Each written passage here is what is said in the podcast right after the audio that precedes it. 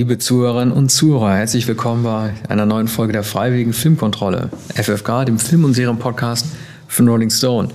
In der heutigen Sendung besprechen wir ein Jubiläum, nämlich das 30. Jubiläum von Jonathan Demme's The Silence of the Lambs, das Schweigen der Lämmer, basierend auf den Roman von Thomas Harris, 1991 ins Kino gekommen. Äh, ich hatte ein neueres Interview gelesen mit Anthony Hopkins und Jodie Foster, wo beide nochmal reflektiert haben, wie der Film damals entstanden ist. Ähm, zwei Sachen waren da ganz interessant und es ging einmal um äh, Umschnitte des Films. Also zum einen hatte Jodie Foster erzählt, dass sie Wert darauf legte, dass der Film nicht damit beginnt, wie sie eine FBI-Trainingssituation nachstellt und dann gleich von dem Ausbilder darauf hingewiesen wird, dass sie erschossen worden wäre, weil sie die Befürchtung hatte, das könnte dann so aussehen, als wäre der ganze Film ein Fake, weil man sozusagen mit einer trainierten Szene anfängt, eine Trainingsszene anfängt, die sich dann als Trainingsmoment dann auch entpuppt, so ein bisschen wie so ein Film in Film, dann könnte alles, was, da, ähm, was danach kommt, in Frage gestellt werden. Da hatte sie mit Jonathan Demme darüber geredet, was auch gezeigt hat, wie Jodie Foster, die ja äh, damals schon durch einen Oscar-Gewinn angeklagt, einen Namen hatte, dann doch ihren Einfluss geltend machen konnte. Aber das eigentlich Interessante ist, dass sie erzählt hat, wie sehr Jonathan Demme darunter gelitten hatte, dass eine Szene entfernt wurde aus dem Film, die sie auch wieder drin gehabt hätte. Und da geht es nämlich, vielleicht können wir, alle denken natürlich an Hannibal Lecter, aber vielleicht können wir mit Buffalo Bill ja anfangen. Da geht es um die damals bezeichnete Transsexualität, heute würde man sagen Transgender, von dem Killer James Gump, Buffalo Bill, denn es gab tatsächlich sowas, äh, kennst du ja auch, Arne, aus den Psycho-Filmen von Alfred Hitchcock, es gab tatsächlich noch ein für den Zuschauer oder beziehungsweise von Thomas Harris auch damals für den Leser eingerichtetes Gespräch eines Psychiaters, der die Krankheit von James Gump erzählt. Und ähm, der, werden, der wird, war dann sowohl in dieser geschnittenen Szene als auch in dem Roman, wo es natürlich noch zu lesen ist, noch die Stelle drin, wo er am Ende tatsächlich auch Ärzte sprechen lässt, die sagen dann irgendwie, ähm, das sind Fachartikeln zu Transsexualität, Wörter wie ich zitiere, verrückt oder böse nicht auftauchen. Und es wird, wird der zum Mitschreiben äh, gemachte Satz darin aufgelistet, das sind anständige Menschen mit einem echten Problem. Ein Zusammenhang zwischen Transsexualität und Gewalttätigkeit ist mir bisher noch nie untergekommen. Ja, das sagt äh, Jodie Foster auch äh, im Film. Also die Agentin ähm, stellt das fest. aber der Arzt ist nicht dabei, ne? Also sie sagt nein, das für sich. Hm. Nein, nein, aber das, das wird natürlich untergebracht. Sie sagt, ähm, ich, ich höre es gerade geradezu, und habe den Film noch einmal gesehen, sie sagt, aber Mr. Crawford, es gibt keinen Zusammenhang. Es gibt nirgendwo ist belegt, dass es einen Zusammenhang zwischen Transsexualität und, und äh, äh, Gewalt äh, gibt und ähm, äh, Töten. So und ähm, äh, Hopkins als Hannibal Lecter sagt auch früh im Film. Ähm, er, er ist jemand, der glaubt, er sei transsexuell. Mhm. Er glaubt, er sei transsexuell. Und er hat bestimmt in den damals vier Kliniken in den USA äh, gefragt nach Operationen, die abgelehnt wurden aufgrund an seiner perversen Neigung und seiner Labilität und dass dieser Mann einen Hauer hat, das ist von Anfang an natürlich äh, zu spüren, ganz abgesehen von, von dem Kleid, das er sich nähen möchte. Ja, das ist eine arztkritische ist, ist Aussage vielleicht ein bisschen auch, ne? dick aufgetragen. Ja, ich habe eine Kritik ähm, an den Kliniken ne? und an dem Prinzip, Menschen OPs zu erlauben oder nicht. Ja, auch. Aber ich glaube nicht, dass das alles im Vordergrund steht. Ich, ich, mir, ich weiß nicht, äh, wie viel Harris recherchiert hat. Wahrscheinlich hat er es damals ordentlich recherchiert. Wann ist der Roman erschienen? 19, 1988 und sein Vorbild mhm. für Lecter war ein Dr. Salazar. Das hat er im Vorwort geschrieben zu einer späteren Auflage. So ein mexikanischer Arzt, der im Knast saß. Also es war der Vorbild für, für Hannibal Lecter, ne? Ja. Und, und, nicht für äh, Dings. Aber klar, äh, bei Tom Harris äh, gilt als akribischer ähm, äh, Rechercheur und äh, einer, der nun wirklich mit allen spricht. Deswegen braucht er auch so lange für seine Bücher. Ne? Also er hat sehr, sehr stark recherchiert. Hm. Medizinern ja. gesprochen, also Gefängnissen in, gewesen. Im Film wirkt es dennoch nicht so recht seriös, da vieles durch die Rätselspiele äh, Hannibal Lecters natürlich vermittelt wird, der ja ein angesehener Psychiater war und ist und Koryphäe ja auch geblieben ist. Jodie Foster behandelt ihn, nennt ihn mindestens immer Doktor, Sir, so. Und ähm, er, er gilt weiterhin als Koryphäe und nur er kann zu Buffalo Bill führen. Und ähm, so entwickelt sich das Quid pro Quo, vielleicht sogar eines der legendärsten der Filmgeschichte. Den es im Roman nicht gibt, den Satz. Ah, ne? Es gibt das, das, das Quid pro Quo, als ich tatsächlich, wer auch mal das Drehbuch geschrieben hat, mhm. selber ausgedacht. Ted Tally. Mhm. Ja, ähm, der den Oscar für das beste adaptierte Drehbuch bekommen hat. Ähm, das einige äh, Lücken hat, äh, ist ein brillantes Drehbuch, freilich, ähm, was auch ähm, am Roman natürlich liegt. Ähm, der Film ist manchmal vielleicht nicht ganz konsequent, was auch daran liegt, dass Jonathan Demme ein ähm, sehr eklektischer Filmemacher und Regisseur war, der hier neben, er kommt aus der Schule von Roger Corman, also aus B-Movies in den 70er Jahren, und der war, ist ein, war ein großer äh, Hitchcock-Adept, der auch in einem früheren Film mit Roy Scheider, ich glaube Ende 70er Jahre oder 1980, ähm, Hitchcock nachgestellt hat. Dazu noch äh, spielt an den äh, Niagara-Fällen. Das war der mit dem, mit dem weißen Hai in den Niagara-Fällen. das war ein schlechter Witz. Ich wollte auf den weißen ja, Hai hinaus in den Niagara-Fällen, genau. okay, ja. Nee, da spielt ein Regenmantel so eine Rolle und auch die, die, Motive aus Vertigo, also Doppelgängertum und ähm, und ein Mann, der, der seinen Obsessionen verfallen ist. Hier kann man auch sagen, dass mindestens zwei Männer ihren Obsessionen verfallen sind und eine, eine Frau ähm, hat, ein, hat ein Trauma, mindestens ein Trauma. Das eine Trauma sind die, sind die Lämmer auf dem ähm, Bauernhof, auf der Farm, ähm, auf, auf, äh, auf der sie gelebt hat, aber nur kurze Zeit, weil sie immer das Blöken, äh, das Schreien der, der Lämmer hörte. Und davor das Trauma äh, der Ermordung ihres Vaters, der, der äh, im Polizeidienst war und als sie zehn Jahre alt war, getötet wurde. Ja, deswegen wurde. heißt es und ja, äh, das ist ja, das ist ein bisschen anders als im Roman. Er ist im Roman ist er ja schon ein Wachmann, da wurde er schon degradiert. Ähm, da hatte er Probleme gehabt und konnte nicht mehr als Cop arbeiten mhm. und äh, hat dann auch zu spät gezogen. Also war sozusagen ein, ein Versager, der dann auch in seinem untergeordneten Job, äh, in seinem schlechteren Job dann nicht mehr geschafft hat, rechtzeitig darauf äh, zu reagieren. Also es heißt ja im Roman auch, Clarice schläft tief im Schweigen der Lämmer. Dahinter steckt natürlich der Wunsch, dass, äh, als sie dann Buffalo Bill erledigt, dass das in Wirklichkeit ihr Vater macht. Ne? Ähm, aber dieses Schweigen der Lämmer de, des Titels, ne, das äh, offenbart ja diese trügerische Ruhe, denn ähm, Schweigen bedeutet ja Frieden, aber äh, das Schweigen der Lämmer an sich entstand ja nach dem Vorgang einer Schlachtung. Ne? Also es ist sozusagen ja. ein, ein unruhiges Schweigen. Na, es ist eigentlich das Schreien der Lämmer. Also ja. diese entscheidende Passage habe ich jetzt noch einmal, habe den Film vorher dreimal gesehen. Übrigens damals, ich glaube im März oder im Frühjahr 1991 in der, in der Pressevorführung, als noch niemand äh, etwas, etwas wusste von dem Film oder nur eben sehr wenig, was man vorher gelesen hatte. Aber es war weit davon entfernt, ein Oscar-Favorit zu sein oder überhaupt ein Film, der, der große, großes Aufsehen erregen würde. Also der, die Szene ist ja, äh, das ist ja der, der entscheidende Moment, da sie sich äh, Hopkins öffnet. So, ähm, er, er stellt die richtigen Fragen und äh, das ist der, der entscheidende Moment, da sie glaubt, sie könnte jetzt mit dieser Erzählung, er ist ja schon sehr nahe gekommen mit, mit der Farm und dass sie als Zehnjährige dort war und was, was war mit den Lämmern. Die Lämmer haben geschrien. So, sie ist aufgewacht, sie ist runtergelaufen zum Stall, die, die, die, ähm, und Sie wollte die Lämmer befreien und die Lämmer sind nicht weggelaufen. Die haben den Stall nicht verlassen, sind da geblieben, wo sie waren. Und sie hat ein Lamm in den Arm genommen und ist mit ihm weggelaufen, aber es war so schwer. Und dann hat der Sheriff sie aufgegriffen. Wie ist das eigentlich zu deuten? Ähm, also Lecter ähm, er ist ja ein Psychiater, aber er äh, beschwert sich im laufenden Band über alle ähm, psychologischen Theorien, die es gibt. Er hasst den Behaviorismus, also er bezweifelt, dass Verhalten erlernt ist. Er sagt auch, Gut und Böse ist im Menschen bereits angelegt. Und er hasst auch die Psychoanalyse. Er sagt ja auch, irgendwie, lässt sich nicht quantifizieren, auch höchstens maximal qualifizieren und stellt sich dem Ganzen halt irgendwie immer skeptisch gegenüber.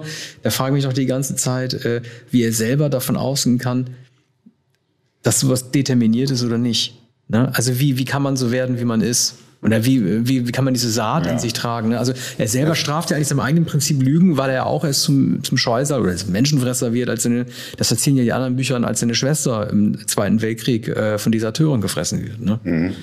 Ja, also äh, er ist ja eigentlich Psychotherapeut. Er hat ja äh, unter ähm, unter anderem, glaube ich, auch äh, das Buffalo Bill auch begegnet. Und ähm, es ist ja auch die Rede von dem Mann, dessen Kopf, glaube ich, in Form das war sein Patient, genau. eingelegt mhm. ist und über den er äh, auf Buffalo Bill, glaube ich, wo aufmerksam wurde. Und er sagt über diesen Mann, der in, bei ihm in der Therapie war, nein, nein, ich habe ihn nicht getötet. Ich habe ihn so gefunden, nachdem er dreimal nicht zur Therapie gekommen war. Es war gut für ihn, ihm war nicht zu helfen. Das ist, das ist die Nachricht, die äh, Hannibal Lecter uns bringt. Ihm war nicht zu helfen und Buffalo Bill ist auch nicht zu helfen. Mhm. Und am Ende wird ihm äh, Dr. Clifford, der, äh, dem, der, dem Gefängnis, ähm, na, Psychotherapeuten will man gar nicht sagen, aber da ist es wirklich ein Psychiater oder eigentlich ein Kurpfuscher. dieser böse Mann, der Lecter so zugesetzt hat und ihm die Zeichnung weggenommen hat, ähm, mit dem hat er ja am Ende ja eine Verabredung mit einer etwas ja. albernen Perücke, die dann später in dem Hannibal-Film von Ridley Scott aus dem Jahr 2000 wieder aufgenommen wird. Wusstest du übrigens, dass äh, also es wird ja im Film, ich, ich weiß, die Klugscheiße ist immer mit dem Roman, wenn man sagt, ein Roman steht mehr drin und so mhm. weiter. Aber ich habe den halt präsent, weil ich wegen des mhm. letzten Harris-Buch Karimora äh, nochmal alle Bücher gelesen hatte. Mhm. Deswegen ist jetzt so gut. Da blättert er und weil du gesagt hast, ihm werden die Zeichnungen weggenommen. Ne? Ihm werden ja nicht nur die Zeichnungen weggenommen, ihm werden auch die ähm, Hefte weggenommen, Magazine, ja, die er hat. Ja. Und er blättert immer in der italienischen Vogue. Daran war dann praktisch schon der Hinweis, dass es ihn dann später nach Mensch, wo geht man mal hin? Die italienische Stadt. Neapel, ne? Oder, ja. nee, oder Florenz, Florenz, Florenz, Florenz. Ja, ja. Dass es ihn später nach Florenz immer ziehen wird. Das ist sozusagen schon so ein Hinweis darauf, der, der da geliefert wird. Äh, wir hatten ja mal über Psycho gesprochen und auch die Deutung von Slavoj Zizek über das Haus von Norman Waits und der Mutter.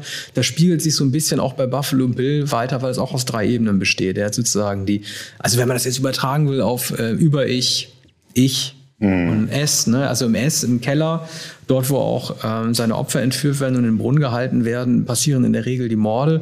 Die normale Aktionsebene, wenn jemand an der Tür klingelt, wie halt Clarice Starling, ist halt das Erdgeschoss und oben fertigt er stattdessen, und ganz oben fertigt er dann seine ganzen Uniformen und Kleider. Ja. Ne? Also ich glaube, das Haus stimmt nicht. Also es ist zwar geräumig, anders als das andere Haus, das der Detektiv Crawford mit, mit seinem Einsatzteam ähm, be, be, belauert und ähm, dass sie schließlich, äh, dass sie eindringen, um dann festzustellen, dass eben Buffalo Bill nicht dort ist. Dieses Haus ist sehr, sehr klein. Das kann es sowieso nicht sein. Trotzdem versucht Demi die Finte, äh, den Zuschauer glauben zu machen, dass in dem kleinen Häuschen, vor dem äh, Crawford mit seinen, mit seinen Polizisten steht, dass das das Haus mit dem tiefen Brunnen im Keller ist, in dem äh, das arme Mädchen äh, verborgen ist. Und, äh, aber das andere, größere Haus, das stimmt auch nicht. Es gibt solche Keller nicht, es gibt solche Verliesen nicht. Es ist ein bisschen wie bei David Fincher und Seven, dass sich unendliche dunkle Räume in, in ganz kleinen Wohnungen öffnen, hinter ganz kleinen mhm. Wohnungstüren. Die Szenen äh, sind überhaupt viel zu lang mit Buffalo Bill, dessen Identität schnell preisgegeben wird. Ja, weil er ein Kontrast darstellen soll zu Helden Lecter, weil man früher erkannt hat, dass Lecter eigentlich der wichtigere Psychopath ist. Ne? Ja, aber äh, Bill wird sehr viel Raum gegeben und man man, man erkennt ihn bald als eine, ähm, als, als eine äh, vollkommen derangierte äh, Gestalt. Also ich finde, man, äh, dass, man, dass man ihn zu viel sieht, dass man ihn zu früh sieht. Ähm, und es ist auch nicht so recht glaubwürdig, äh, die Szene, in der Jodie Foster dann schließlich in der Küche, äh, sie wird hin, hereingebeten von ihm für eine Visitenkarte mhm. der alten Frau, die vorher da gewohnt ja. hat, die er natürlich niemals hat. Und er fühlt dann, äh, er, wie, wie bei Spielkarten sieht er all seine Visitenkarten durch. Dieser Mann hat keine Visitenkarten sehr wahrscheinlich. Das ist komisch. Er, er lebt in, in einer schäbigen Küche, in, in, also völlig alles unaufgeräumt. Ein Mann, der aus China Raupen importiert importiert, diese Todesraupe, die er den Leichen in den Mund steckt. Ja. Die er in Los, Los, äh, Los Angeles vom Flughafen abgeholt hat. Der Mann muss auch sehr viel Geld haben nebenbei. Und ähm, der muss all die Logistik. Ja, das muss teuer sein, diesen, diesen Transport. Das aber du das mit den Das Raupen, wird auch gesagt von den Ja. beiden. Äh, übrigens eine lustige Szene mit diesen beiden Käfer, äh, äh, Laboranten. Ja, die waren im Buch Ja. auch toll. Die waren auch so ein bisschen scharf auf äh, Judy Foster, ehrlich gesagt. Aber das mit den Raupen ist äh, auch ein leider nicht, also im Film nicht zu Ende gedachte äh, Notiz, weil letztendlich geht es ja um die, um die äh, Verwandlung der Raupe in den Schmetterling, was symbolisch stehen soll für die Verwandlung von James Gump, also Buffalo Bill, äh, in eine Frau. Ne? Also sozusagen ähm, um die, um die Verpuppung und anschließend der Entfaltung zu einem schöneren Lebewesen. Deshalb pflanzt er ja, behauptet, ja, das wird behauptet, ne? deswegen pflanzt er ja auch immer die ganzen Larven und Puppen äh, da irgendwie immer ein. Das Ja. ist ein, also, äh, Aspekt, der da leider irgendwie nicht so richtig zu tragen gekommen ist. Ja, Film, vor ne? allem ist, ist glaube ich, ein Widerspruch darin. Also das Anfertigen eines Kleides aus Haut ist etwas anderes. Das ist eine Mimikrie. Es wird etwas angelegt. Stimmt. Es wird etwas angefertigt, von außen angelegt. Es ist nicht die Entfaltung aus, aus innen Mhm. heraus. Also man, man könnte sagen, na gut, das ist äh, ein äußeres Anzeichen, das da für die Entfaltung des Innersten äh, dazugehört. Aber auch in seinem Wahnsinn wird er nicht glauben, dass er ähm, dass er die Geschlechtsumwandlung vollzieht mit dem Anlegen einer Haut, die er wie ein Cape tragen müsste. Ja, es gab ja den roten Drachen von äh, Harris. Ne? Da dachte ja der äh, Tooth Fairy genannte äh, Dollarhide Bösewicht ja auch, er könnte wie zu einem Francis Drake Drachen werden, wenn er sich den einfach hinten auf den Rücken äh, tätowiert. Also so ein bisschen irre, Mhm. Ja. aber es geht auch. Ich Auch wollte noch mal, nicht recht ja, glaubwürdig. auch nicht glaubwürdig. Ich wollte noch kurz zu Julie noch mal sagen, sie hat in einem neuen Interview nämlich auch gesagt, dass äh, das fand ich echt toll. Ne? Also gerade für mich als Sword and Sorcery und Quest-Fan. Sie hat gesagt, auch Clarence Starling war auf einer Quest. Äh, sie ist in den Keller gegangen zu ähm, einer Frau, übrigens ein Entführungsopfer, die Senatorentochter, die äh, alles andere als hilflos ist, die sozusagen auch sehr aggressiv auftreten kann und sich gegen Buffalo Bill wehrt.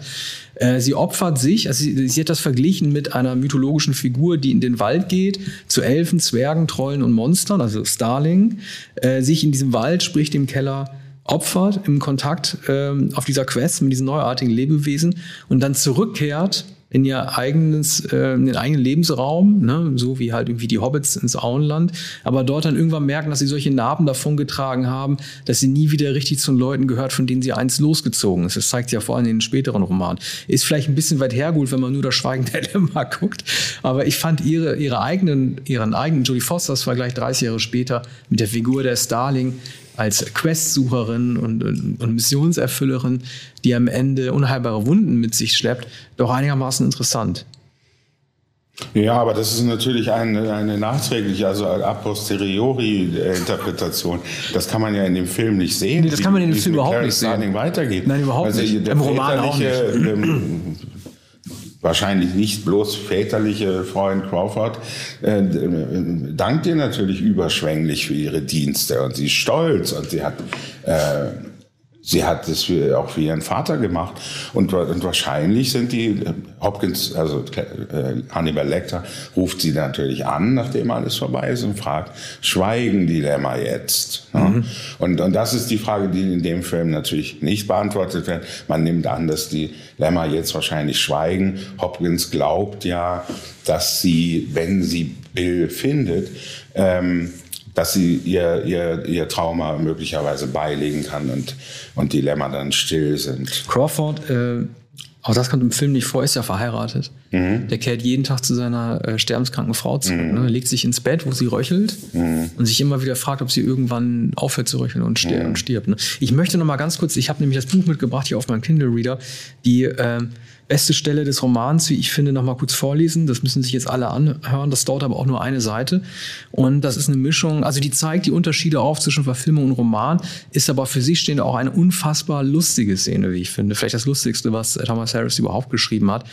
Äh, eine große Rolle im Film nimmt ja auch der ähm, ja, der, der, der Gefängnis, äh, wie nennt man diesen Besitzer, den Manager, Charlton, ne? Also den, ne? Also diesen Ja, Gockel, der ne? zugleich eben auch Psychiater ist, was man zunächst nicht Ah ja, begreift, okay. der, der auch damit in Konkurrenz tritt zu, ähm, oder der sich sozusagen als äh, Kollege, der ist der Kollege von Anthony Hopkins, Ja. und er erlaubt es Jodie Foster nicht, dass sie sozusagen äh, Geheimnisse Mhm. von, von Foster, äh, von äh, Hopkins erfährt. Ja. Und, ähm, und er ist eifersüchtig auf sie, dass er ihr vertraut. Warum? Weil sie eine junge Frau ist. Das ist, ja. ist natürlich seine Vermutung. Ähm. Im Übrigen, äh, gleich zu Beginn äh, äh, macht er Annäherung, versucht er die Annäherung an Jodie Foster. Da ist sie gerade in seinem Büro. Wobei die natürlich auch nur so, so offensichtlich äh, äh, gemacht wurde, damit jeder, also, man, also er ist schon sehr eindimensional angelegt, man soll sofort erkennen, worin seine Motivation liegt. Das ist im Roman auch nicht ganz unähnlich. Und hier äh, prallen zwei äh, Szenen aufeinander. Und zwar das bekannteste Bild, das wir von ähm, Hannibal Lecter haben, ist ja das mit dieser Fußballbeißmaske. Ne? Mhm. Die wird hier im Roman relativ unprätentiös äh, eingeführt. Wir kennen dieses Motiv, also wahrscheinlich das bekannteste äh, Fotostill, das es aus dem Film gibt, ist das mit der braunen Maske, aus der er nicht rausbeißen kann. Ich lese es mal kurz vor. Und zwar ist das das Treffen, in der er Senator Martin trifft, die Mutter von der entführten Frau an diesem Flughafen, weißt du?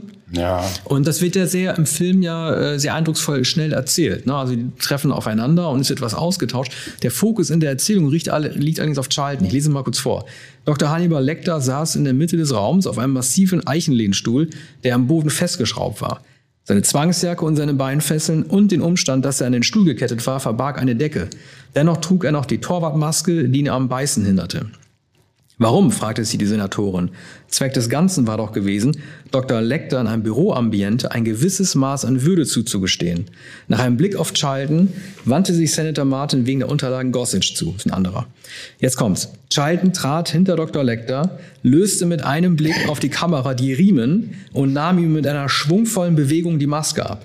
Senator Martin, darf ich Ihnen Dr. Hannibal Lecter vorstellen? Jetzt kommt's. Zu sehen, was Dr. Chilton getan hatte, um sich selbst in Szene zu setzen, machte Senator Martin mehr Angst als alles andere, was seit dem Verschwinden ihrer Tochter passiert war. Jegliches Vertrauen, das sie in Chiltons Urteil gehabt haben mochte, wurde von der kalten Furcht verdrängt, dass er ein Trottel war. Sie würde improvisieren müssen. Und da in dieser Szene ne, ist für mich alles eigentlich geklärt. Wir haben Chilton, der dieser ikonischen Darstellung Lectors halt nähert mit der Maske, inszeniert ihn, obwohl er selber Arzt ist, wie ein Monster-Popstar, mhm. während die Senatorin schon an ganz andere Dinge denkt und viel weiter denkt. Das ist sozusagen eine Tiefe, die allen drei Figuren da gegeben wird, die da in dem Film leider ein bisschen fehlt. Ja, die Szene im Film ist natürlich so, dass, äh, dass er äh, das Lecter auf einem Karren herangeschoben wird auf dem Flugplatz.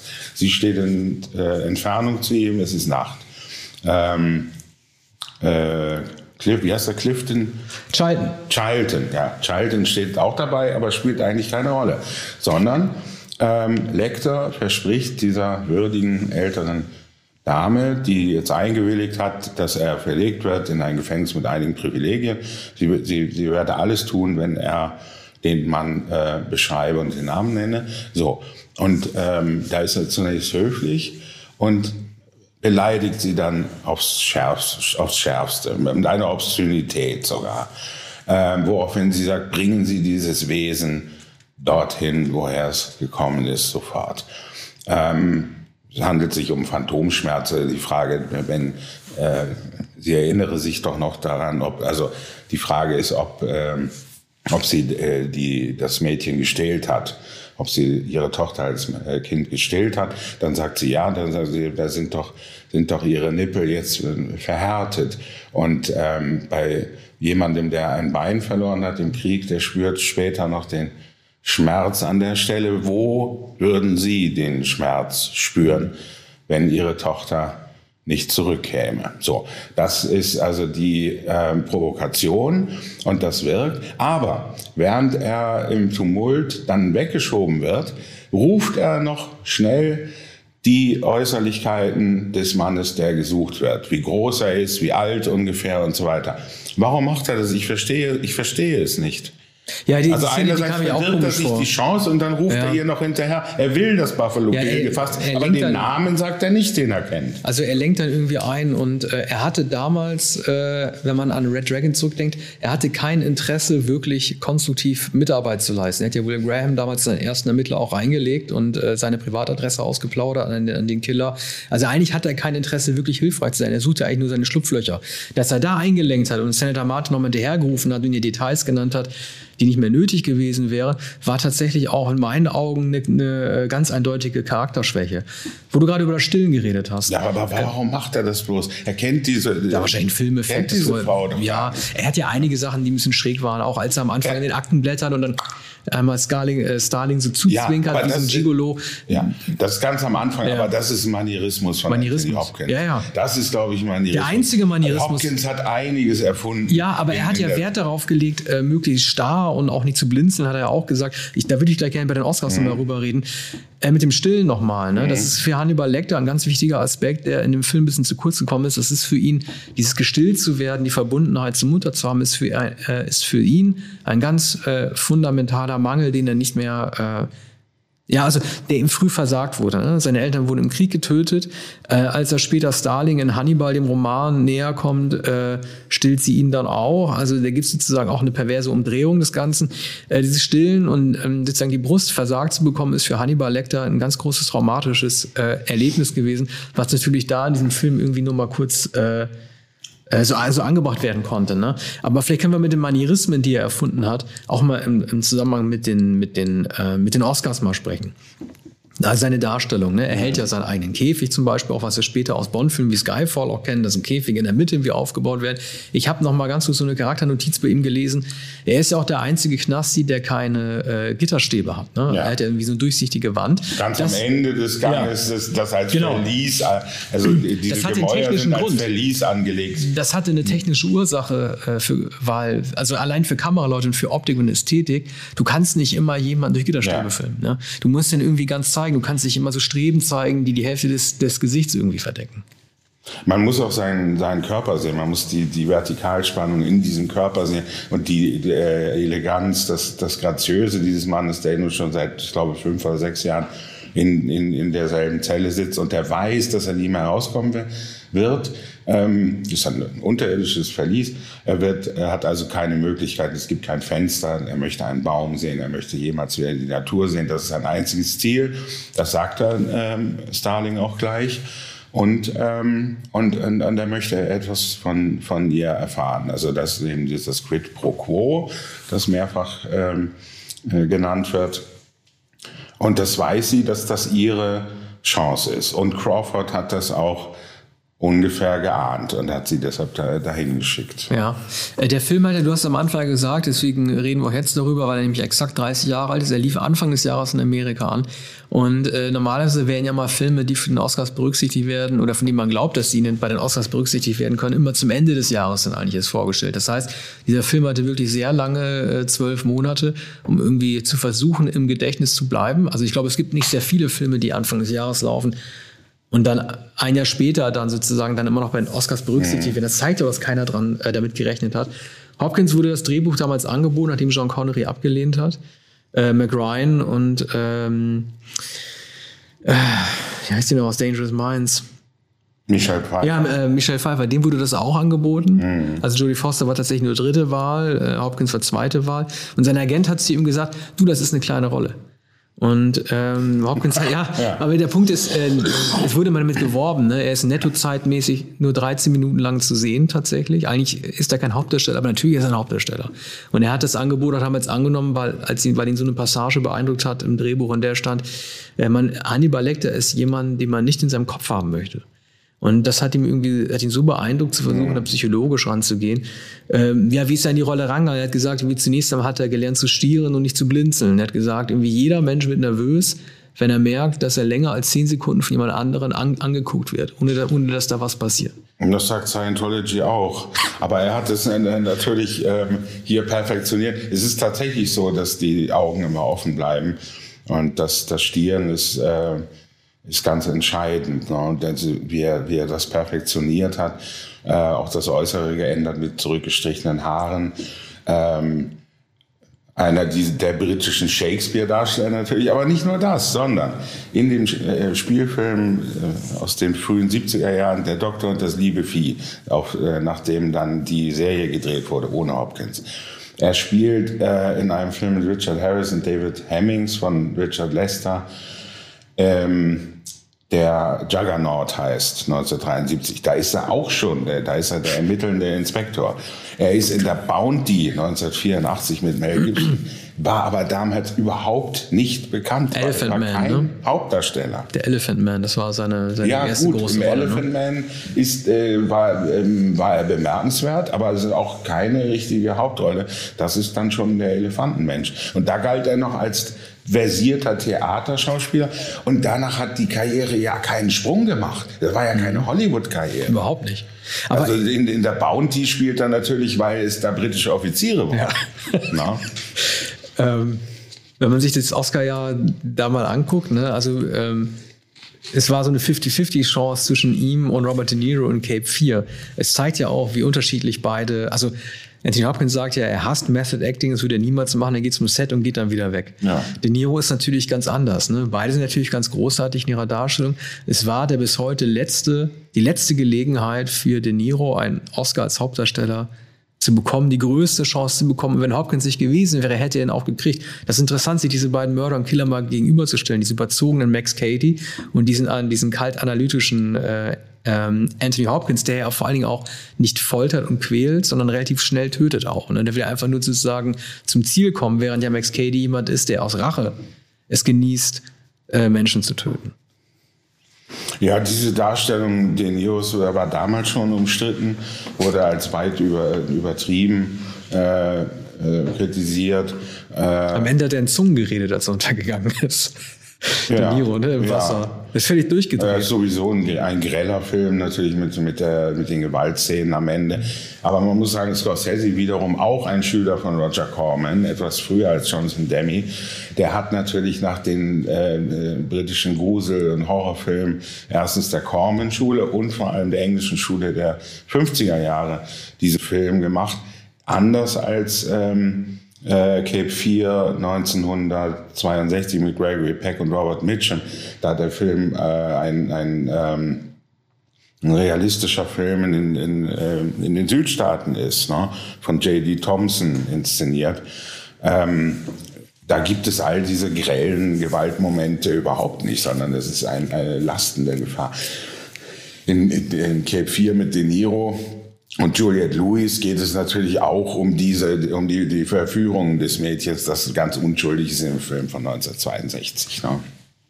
Und hier ist es dann die, diese dampfende Verführungsszene, bei, bei der, äh, mit der Juliette Lewis natürlich sofort berühmt geworden ist, weil da so eine, eine geheime Lust äh, zu sehen ist. Ja, Aber aber- dennoch, also für, für De Niro äh, war das keine gute Rolle. Jemand, der bisher so unterspielt hat, äh, wie er wie in, in, äh, in Taxi Driver, auch äh, in ähm, äh, Raging Bull, ähm, war, war das nicht geglückt. Aber er hat es danach ja auch, äh, dann glaube ich, auch gelassen, den Psychopathen zu spielen. Er hat sich nicht mal körperlich in Topform gebracht. Also war irgendwie mit äh, warte mal, 46 war, oder 48 war relativ, äh, hat sich nochmal relativ in, in Schuss gebracht und die Rollen, die er nachgenommen hat, wurden auch nach und nach, obwohl er dann noch gar nicht so alt war, die so des Elder Statesman oder Mentors, ne? Das fing ja mit Casino eigentlich schon an, ne? Oder Heat. Also er hat sich ja nie wieder so, so körperlich gezeigt, er war ja eigentlich immer im Anzug versteckt. Ne? Ja, merkwürdigerweise begann mit den Komödien nach Casino spätestens Ende der 90er Jahre.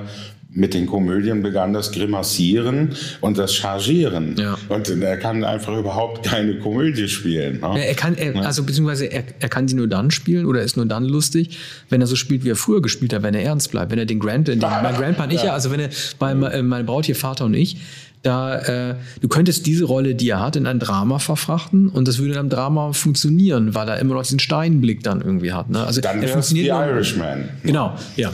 Unge- ungefähr. Mhm. Also auch bei Meet the Fockers dachte ich die ganze Zeit, wie können sie den Niro da einsetzen? Also denn es gab so, so viele brillante, es gab Steve Martin, äh, Robin Williams lebte noch.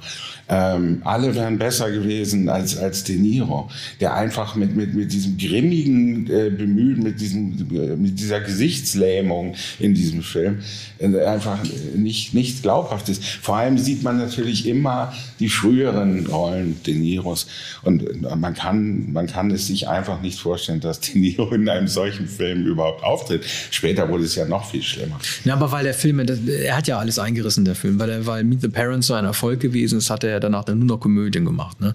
Und äh, wurde ja später dann erst wieder von David O. Russell äh, wieder entdeckt für hier Silver Linings Playbook. Und andere Dramen und natürlich auch von äh, Scorsese äh, erneut. Ich fand ja Meet the Fockers noch schlimmer als Meet the Parents, mhm. weil du meinst, der Meet the Parents, Meet the Fockers ist ja das, in der auf einmal Dustin Hoffman und Barbara Streisand ja, ja. Ach so, das als ist die, die Gegeneltern. Ja, ja, ja. Und das ist ja richtig übel. Ich frage mich Mhm. bei Anthony Hopkins, aber hat er überhaupt mal in Komödien mitgespielt? Wer? Hop- Anthony Hopkins? Nein, nein, nein. Hopkins spielt keine Komödien. Ähm, Der macht auf Facebook immer so lustige Videos, wo er so Grimassen Ja, ja, schneidet als natürlich. 80-Jähriger. Aber, aber er äh, weiß ja, dass in es, Hollywood. ihm, dass es ihm nicht liegt. Hat gar kein Interesse daran. Äh, Nee, er ist in Actionfilmen, Bad Company zum Beispiel aufgetreten, in, in, äh, um die Jahrtausendwende, als das schon ähm, einiges älter war. Und ähm, an, an der Seite von äh, Actionhelden sozusagen. Und auch so in, in Thrillern. Ne? Ähm, und, und hat auch ähm, etwas kleinere Rollen angenommen, aber immer eigentlich geheimnisvolle Figuren, Self-Made Man und ähm, autoritäre Gestalten, später dann vaterige professorale Figuren. Ne? Also die seiner, mh, seiner Statur und, und auch seiner, ähm, sein, dem aristokratischen, sein, seiner Erscheinung entgegenkommen. Was vom ne? Tage übrig blieb mit Emma Thompson, war ja auch noch Ja, ein, äh, natürlich. Ding, wo da ist er sogar arist Butler, ist ne? aristokratisch als Butler. Ja.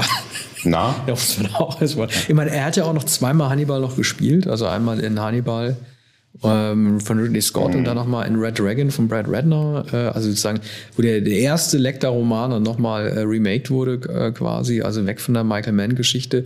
Äh, da konnte er einfach irgendwie die Tasten drücken. Ne? Da wusste er, welche, äh, wo er dann welche Emotionen irgendwie äh, bedienen äh, musste. Und da wurde er halt, das hat ja Lee Child, der Schriftsteller, habe ich ja auch schon mal erwähnt, äh, auch schon mal gesagt, aus dem ähm, Psychopathen Lecter wurde dann zunehmend einfach der Weintrinker Lecter, ne? also der überkultivierte Mann, der der Kunst dann irgendwie in Florenz äh, frönt und nebenbei das, Bajo das Bajonett schwingt.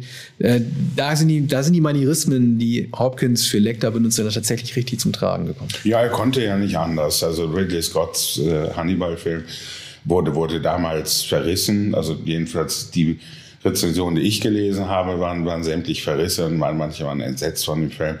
Wenn man, wenn man ihn heute sieht, äh, würde man nicht all so hart ins Gericht gehen mit Ridley Scott.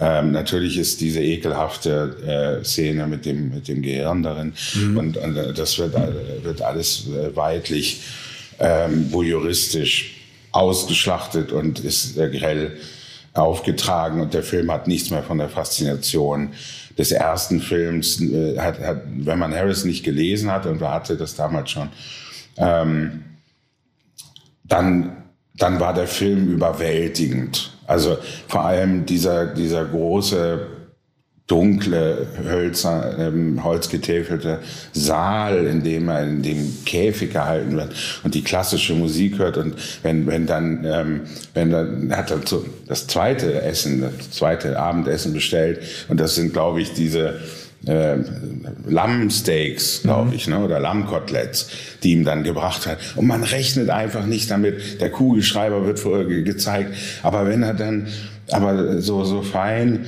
ähm, ähm, die, die, die Patrone aus den Lippen hervorzieht, ne? da ahnt man das jetzt. Äh, Der Kugelschreiber-Trick ist ja der Klassiker. Ne? Ich habe mich aber auch gefragt bei dieser Szene, äh, wäre es irgendwie möglich gewesen, äh, den Zuschauer zu überraschen und nicht zu zeigen, äh, was er mit dem Kugelschreiber, mit der Mine oder mit diesem, mit diesem Stachel darin macht oder nicht. Aber an- andererseits hätte es ja auch anders nicht funktioniert, weil du sonst ja vielleicht als Zuschauer nicht verstanden hättest, Ja. auch wenn der Kugelschreiber eingeblendet worden war vorher mit so einem Ja. Zoom, nicht verstanden hättest, warum er sich plötzlich Ja, befreien kann. Irgendwie wurde der Zuschauer zum Komplizen gemacht, aber du konntest es auch nicht anders zeigen. Ja, nee, also der, der äh, Kugelschreiber wird sehr deutlich gezeigt, ähm, wenige Minuten vorher. Ähm, die Kamera zeigt diesen goldenen Kugelschreiber und man, man könnte da natürlich ahnen, es wird noch was vom Kugelschreiber sein. Später erinnert man sich jedenfalls wieder daran. Ähm, wenn man den Film zum ersten Mal sieht, wird man natürlich davon getragen und äh, denkt nicht sofort daran, dass das die Mine aus jedem goldenen Kugelschreiber ähm, ist.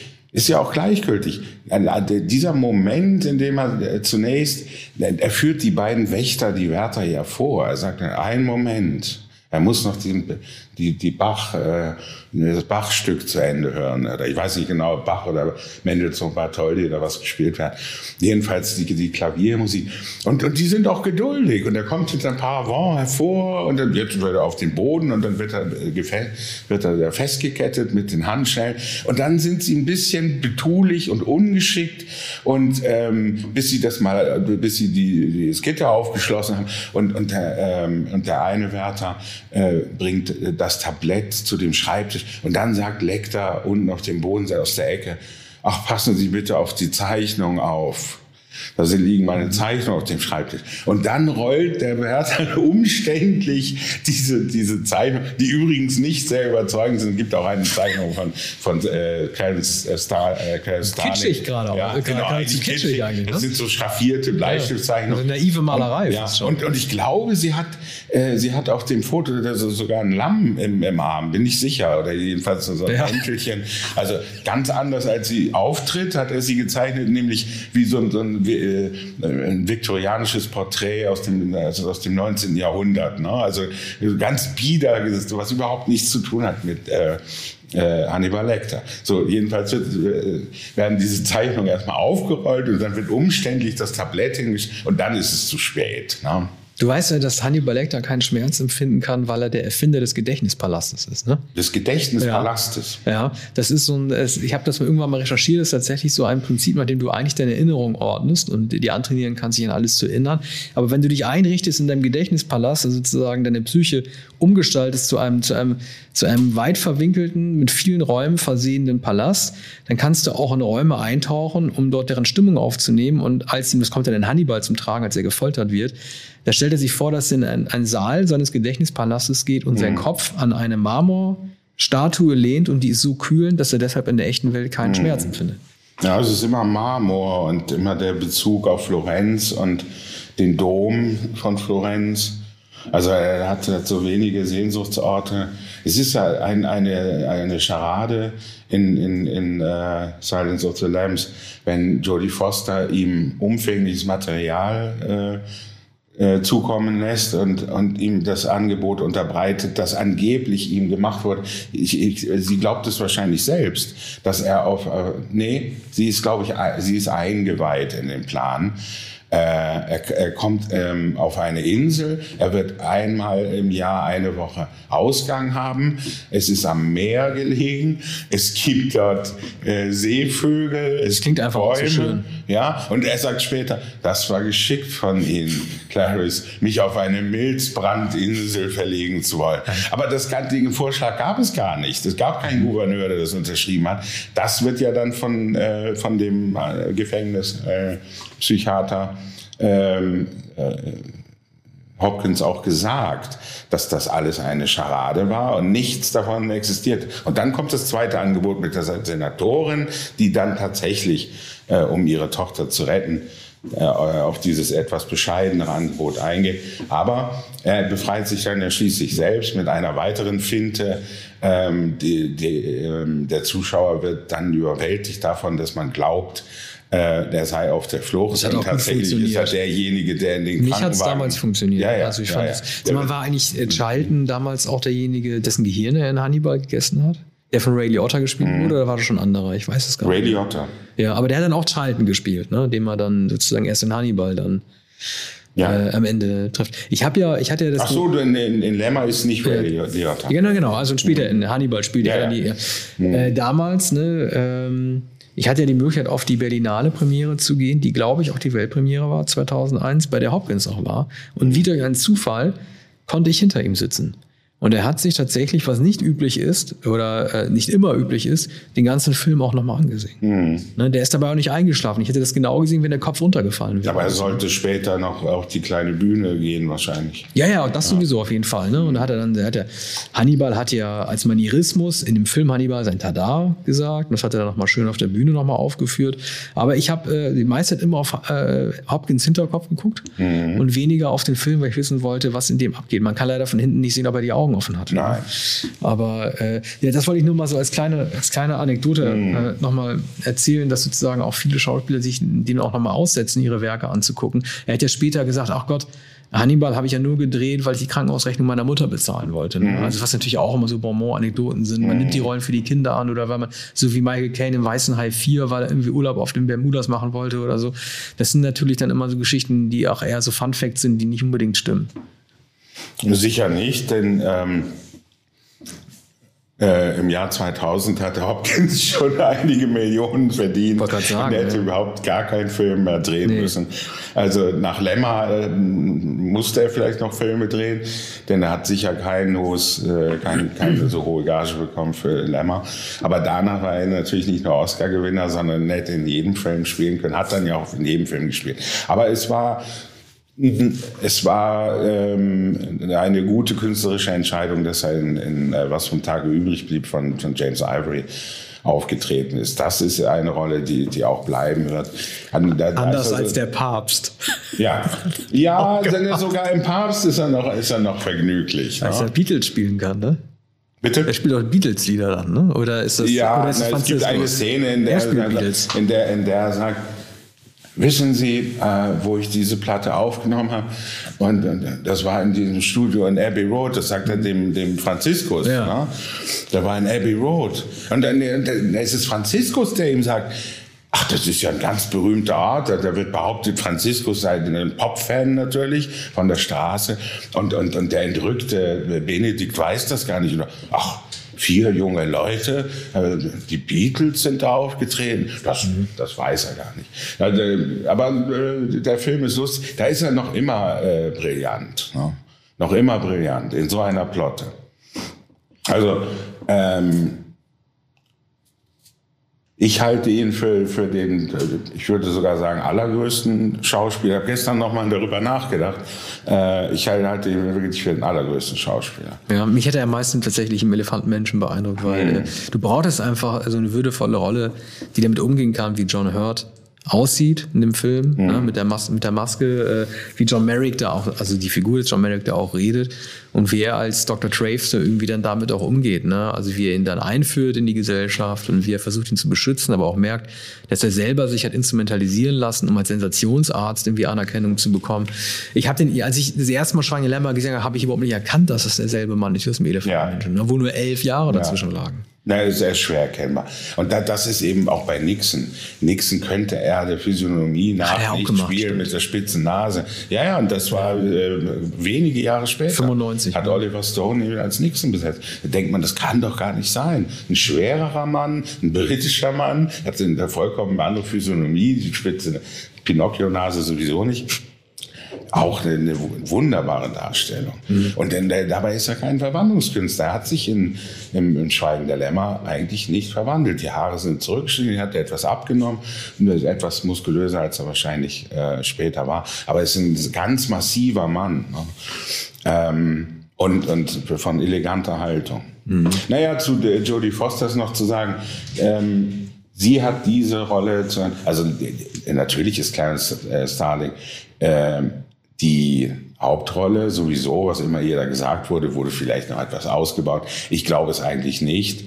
Ähm, diese anfängliche Szene, es hat, beginnt ja jetzt mit einem Parcours, wo sie schwitzend die, äh, äh die diese Übung macht und über äh, Wände springt und an Seilen schwingt und, und Dauerlauf. Und dann läuft sie zurück, weil Crawford unbedingt mit ihr sprechen will, der dann gar nicht in seinem Büro ist. Diese Szene, die du erwähnt hast, äh, äh, diese Übung mit der Waffe in einen Raum eindringend und jemand ihr eine Pistole an den Kopf hält, jetzt wärst du tot. Und was hast du gemacht? Du hast den toten Winkel nicht beachtet. Die kommt dann etwas später. Sie schafft sie übrigens äh, äh, Gerade in dieser Waffenszene, als sie sich bewähren muss bei Buffalo Bill, äh, sich Tränen in die Augen äh, schießen zu lassen, ohne ihre Mimik zu verändern. Das ist ganz selten. Bei der Waffenszene? Ja, also sieht man, also als sie am Ende Buffalo Bill ja. gegenübersteht, ne? weil du siehst, also deswegen hat sie den Oscar auch verdient, finde ich. Also du siehst in ihrem Gesicht dann, dass sie weiß, sie kann jetzt sterben. Ne? Also das ist der Moment, mhm. als die Raupe sie anfliegt und sie erkennt, ich bin in diesem Zimmer und als dann diese Kamera so ganz suggestiv auch über so ein Gemälde einblendet, wo so ein Schmetterling zu sehen ist. Ne? Und äh, mhm. sie dann ihre Waffe dann zieht und sie äh, schießen die Tränen in die Augen Und äh, da, da, du siehst einfach, dass sie den Tod da vor Augen hat. Mhm. Und andere würden dann so ein paar Mal zucken mit den Mundwinkeln oder so klassische Mhm. Wein, äh, Prä-Wein-Bewegungen irgendwie machen. Und das, das, das brauchst du gar nicht bringen. Ne? Mhm. Ich- ich hab das- meisterhaft. Also wirklich ganz, ganz äh, mega klasse. Ich habe das als äh, eine eher lakonische Szene empfunden, äh, die den Alltag einer Ausbildung zeigen soll. Ne? Es gibt so Ja, ich meine, das Ende jetzt in Buffalo Bill, als ihm gegenübersteht. Und da, äh, Ah, ne? ja, also, also nicht ja, die ja, Ausbildungsszene. oh, ne? ich verstehe. Ich war noch bei, bei ja, mhm. der früheren Szene, das ja sowieso nur eine Simulation Ja, ja, ist. nicht bei der das Simulation, ist ja ein reines genau. Mhm. Spiel.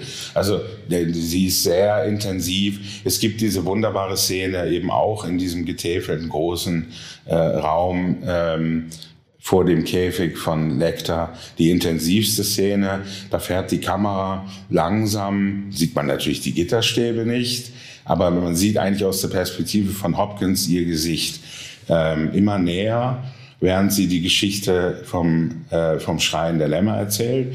Und die Kamera fährt ganz dicht an ihr Gesicht. Und es ist genau, genau die Einstellung von Grace Kelly in äh, Fenster zum Hof von Hitchcock. Das ist genau die Szene und die und die, äh, eine Szene in äh, Vertigo, äh, in Hitchcocks Vertigo, äh, wo Kim Novak so aufgenommen wird und die Augen verschwimmen richtig in, während sie erzählt und sich so intensiv erinnert und das Bild ist etwas verschwommen. Das hat Demi ganz genau Hitchcock äh, nachgemacht. Ah ja, ja. Aber es ist eine ganz tolle Aufnahme. Es sind ja ist das, das Ende von. Fenster zum Hof, wenn ähm, James Stewart im Rollstuhl sitzt, auf Grace Kelly schaut. Er wacht auf und er sieht das Gesicht von, von Grace Kelly. Foster war dann nachher leider nie besser. Ne? Sie hat ja mit, auch mit Nell, dieser Geschichte von so einem Wolfsmädchen, ja so auf sehr unangenehme Art und Weise versucht, nochmal einen dritten Oscar zu bekommen.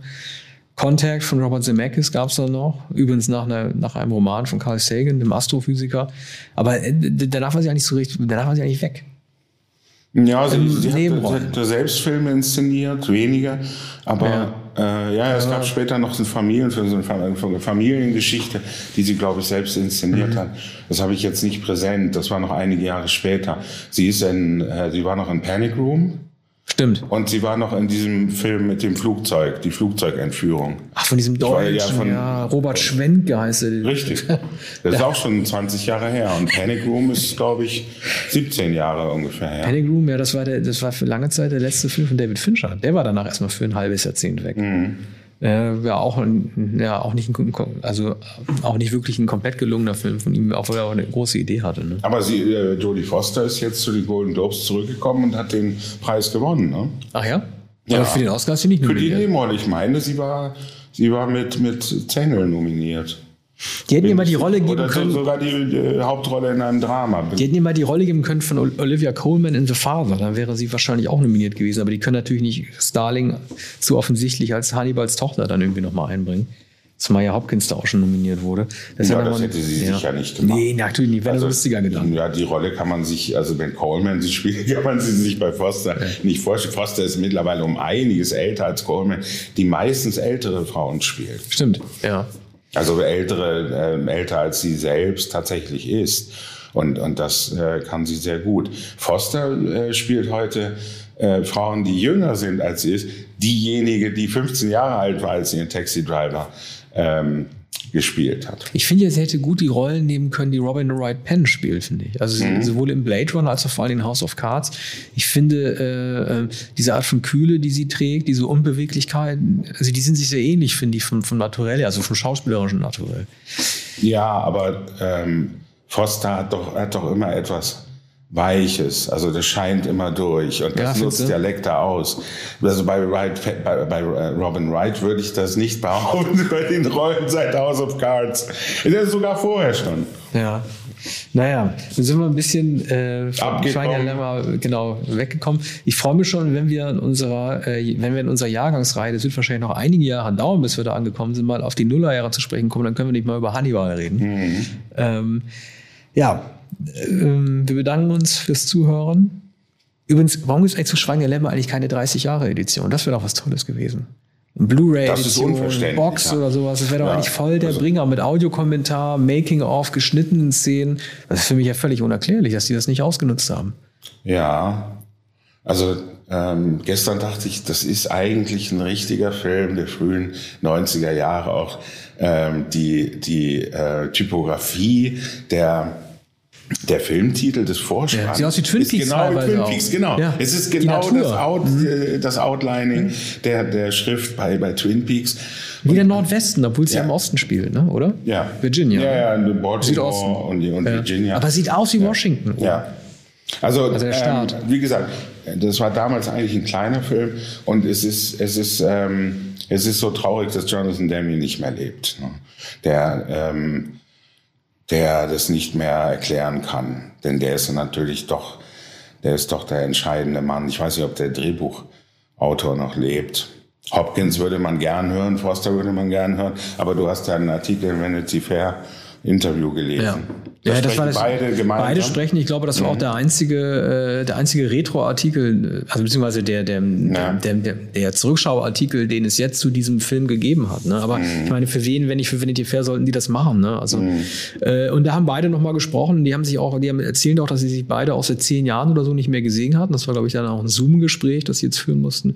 Und äh, haben da wirklich also sowohl über das heute und, und damals auch gesprochen, wie die sich so kennengelernt haben. Ne? Und, welches, mhm. und dass Jodie Foster auch Angst hatte, nicht genommen genommen zu werden, weil äh, Jonathan Demme ja äh, gerne mit Meg Ryan, glaube ich, oder halt mit, äh, mit Michelle Pfeiffer ein zweites Mal zusammengearbeitet hätte. Ich weiß gar nicht, wo die schon mal zusammengearbeitet haben, aber dachte schon, ach du Hilfe, äh, jetzt kriege ich die Rolle nicht. Ich wollte die wirklich gerne haben. Ja, beide, äh, beide Schauspielerinnen wären falsch gewesen. Ich habe ja, gest ich hab, hab gestern muss noch einmal äh, darauf zu sprechen kommen. Gestern habe ich tatsächlich überlegt, welche Schauspielerin 1991 möglich und denkbar gewesen wäre. Und ungelogen, ich wusste nicht, dass du heute davon sprechen würdest. Ich dachte an Michelle Pfeiffer und dachte, sie wäre vollkommen falsch. Und es wäre auch vollkommen falsch, die so niedliche ähm, Mac Ryans, ja, die, die gerade aus von Harry und Sally ja. kam. Das wäre die schlecht äh, möglichste Wende, aber äh, 90, 91 äh, Wen hätte man da, wen gab es da? Julia Roberts hätte ja auch nicht gepasst. Nein. Die war ja ein großer Star Niemals. damals. Niemals. Aber du musstest natürlich eine Frau nehmen, der du abnehmen konntest, ein Bauerntrampel zu sein. So wird sie ja bezeichnet von Lecter. Also sozusagen so, so ein, äh, er bezeichnet sie auch als White Trash, ne, also im Original. Und äh, du musstest halt jemanden nehmen, dem du halt die billigen Schuhe halt anziehen kannst. Das wäre theoretisch schon eine Sache für Mac Ryan gewesen, aber halt in der Komödie und nicht im Drama. Mac Ryan hatte überhaupt keine große Erfahrung im Drama. Mac Ryan hätte keine FBI-Agentin, keine Frau, die äh, solche solche Parcours läuft, spielen können. Ja. Der Film sei ja lustigerweise wurde ja 1990 gedreht und kam 91 ins Kino. Er sieht auch aus wie ein Film, das diesen Zwischenjahrzehnten stammt. Ja. Ne? Also weder 80er noch 90er ist. Ne? Wenn ja. er jetzt von 94 gewesen wäre, hätte er natürlich schon eine ganz andere Ästhetik gehabt. Ne? Deswegen, aber das hast du ja auch gesagt, dass du irgendwie so wie so eine Twilight Zone in dieser Film hineingeschlüpft ist und damals noch gedreht werden konnte. Ne? Ja, ja, der Demi hat nie teure Filme gedreht. Und sogar Philadelphia äh, zwei Jahre später war kein so teurer Film. Schauspieler waren verhältnismäßig teuer, aber äh, er hat immer einfach gedreht. Und abgesehen von, von, äh, von diesen Hitchcock-Anleihen gibt es auch keine nicht sehr kunstvolle Einstellungen in Lambs. Ne? Mhm. Also ähm, man, man muss, muss eigentlich auch sagen, das war, war eine Sensation, dass der Film auch als bester Film äh, ausgezeichnet Wen hat er eigentlich als Konkurrenz gehabt in den 90 Oh, das haben wir jetzt nicht parat. Das machen wir mal ganz schnell. Ich mache das hier mal kurz live. So lange müssen unsere Hörer auch noch mal dranbleiben. Also äh, Cape 4 natürlich, ne? Ja, gut. Aber, aber der kam für den besten Film sowieso nicht in Frage. Wenn er überhaupt nominiert war. Oscars 1992, Academy Awards so, wollen wir mal gucken. Da kommt man wahrscheinlich gar nicht drauf. Best Picture. Nominiert war unter anderem noch Beauty and the Beast. Also das erste Mal, dass ein Disney-Zeichentrickfilm nominiert wäre. Dann Bugsy. Auch ein Film über ein Monster. Ja. ich meine, Bugsy war auch in gewisser Weise ein Film über Monster. Ne? Also ja. hier Barry Levinson mit Warren, mhm. Warren Beatty oder wie du in mir beigebracht hast, Betty. Dann, ja, okay, gut. Ne? JFK, Oliver Stone. Mhm. War aber vielleicht zu umstritten. Und The Prince of Tides. Ja. Barbara Streisand. Ne? Streisand und ja. Nolte. Aber Regie war auch noch Ridley Scott für Thelma und Louise nominiert. Ja. Auch nicht übel. Aber guck mal, guck mal, wie stark das Fach. Ich lese mal Best Actor vor. Das war ja ein super besetztes äh, Jahrgang. Da gab es nicht nur Hopkins, der gewonnen hat, und De Niro für Cape 4. Es gab auch Warren Beatty, Betty und Bugsy. Gut, Ehrennominierung. Nick Nolte, The Prince of Tides und Robin Williams, The Fisher King. Mhm. Bei den Frauen Foster hat gewonnen. Nominiert waren Gina Davis, Thelma Louise, Laura Dern, Rambling Rose, Bette Midler, For the Boys und Susan Sarandon, Thelma Louise. Auch super besetzt. Ja, das, äh, das war jenes Jahr, in dem Selma und Louise zwar ein Sensationserfolg war und ein überraschender Film für Ridley Scott, aber ähm, schon damals ahnte man, dass Ridley Scott nicht gemocht wird. Trotz all seiner Erfolge wird in Hollywood nicht gemocht. Seine erste Regie Der hat auch für Gladiator den Regie-Oscar nicht gewonnen. Ja, der war dreimal nominiert. Gladiator, Daniel Selma und ich glaube hier, was war das andere noch? Der Marsianer, ich weiß gar nicht, aber äh, ja, es ist ja auch kein Wunder, ne? Er kann ja mit Schauspielern, also ne, es gibt mein Lieblingssatz immer von Schauspielern, ja. äh, Regisseuren, ja, nein, ist er einer oder nicht? Und der ist halt einer, der auch eher ein Ästhet ist, als tatsächlich mhm. jemand, der Schauspieler wäre. Aber hier wurden Gina Davis und Susan ja. Sarandon für Thelma und Louise nominiert und haben beide nicht gewonnen. Aber gut, äh, es ist kein Zweifel an Hopkins. Äh, Beatty hätte ihn so gern noch gewonnen für diesen Film. Der wurde noch nie hatte, ausgezeichnet. Hatte für Rain Man ein paar Jahre vorher. Beatty wurde noch nie als äh, Darsteller ausgezeichnet. Ja, ich oder? meine für Reds. Ja, aber nicht als Darsteller, oder? Der war doch Regisseur. Er hat den Regiepreis gewonnen, den Schauspielerpreis vielleicht nicht, aber ich meine, er hätte vorher schon einen Oscar. Ja. Das müssen wir mal nachsehen. Jedenfalls, ähm, ja, er hatte sich für Bugsy natürlich Hoffnung gemacht, aber leider ist der Film von Barry Levinson äh, missglückt und ähm, ja, es ist zu lang, zu langweilig. Er erzählt äh, eben die Geschichte von Bugsy Siegel, Las Vegas äh, Ende der 40er Jahre und das ist ein sehr, sehr langweiliger, stark ästhetisierter Film und der kam, äh, kam einfach nicht in Frage. Dann der sentimentale Herr der Gezeiten mit, mit Streisand, von und mit Streisand und äh, Nolte, das ist leider auch ein kitschiger Film. Es war noch die Zeit, in der Streisand für jeden Film nach Jente nominiert wurde. Mhm. Einmal mit Jeff Bridges, einmal mit Nick Nolte, hat sich immer die Schauspieler ausgesucht. Äh, Redford wollte dann mit ihr nicht mehr. Die waren ja in den Anfang in, in uh, The Way We Were in den 70er Jahren und den hat sie immer gemocht und hat dann immer diesen blonden Mann gesucht. Aber ist das nicht irre, dass äh, Nick Nolte und De Niro beide nominiert waren im selben Jahr, aber für verschiedene Filme? Ne? Also Nick Nolte hat ja auch die Hauptrolle in Cape 4 gemacht. Ja. Neben De Niro. Ja, ne? genau. also er wurde berücksichtigt nur ja. für einen anderen Film. Finde ich toll. Ja, na, ich glaube, also die Darstellung, also er spielt ja sehr äh, nüchtern und zurückgenommen, eben die Rolle von Gregory Peck, der die Rolle auch noch nüchterner und zurückgenommen und würdiger gespielt hat. Ähm, aber in Herr der Gezeiten ist das schon auffälliger. Ne? Mhm. Aber auch das äh, war, war eine Rolle, die offenbar nicht reichte. Nolte war, war immer eine etwas tragische Gestalt. Am allerbesten ist er in einem Film von 1982, fast noch am Anfang seiner Karriere. Under Fire von Roger Spottiswoode.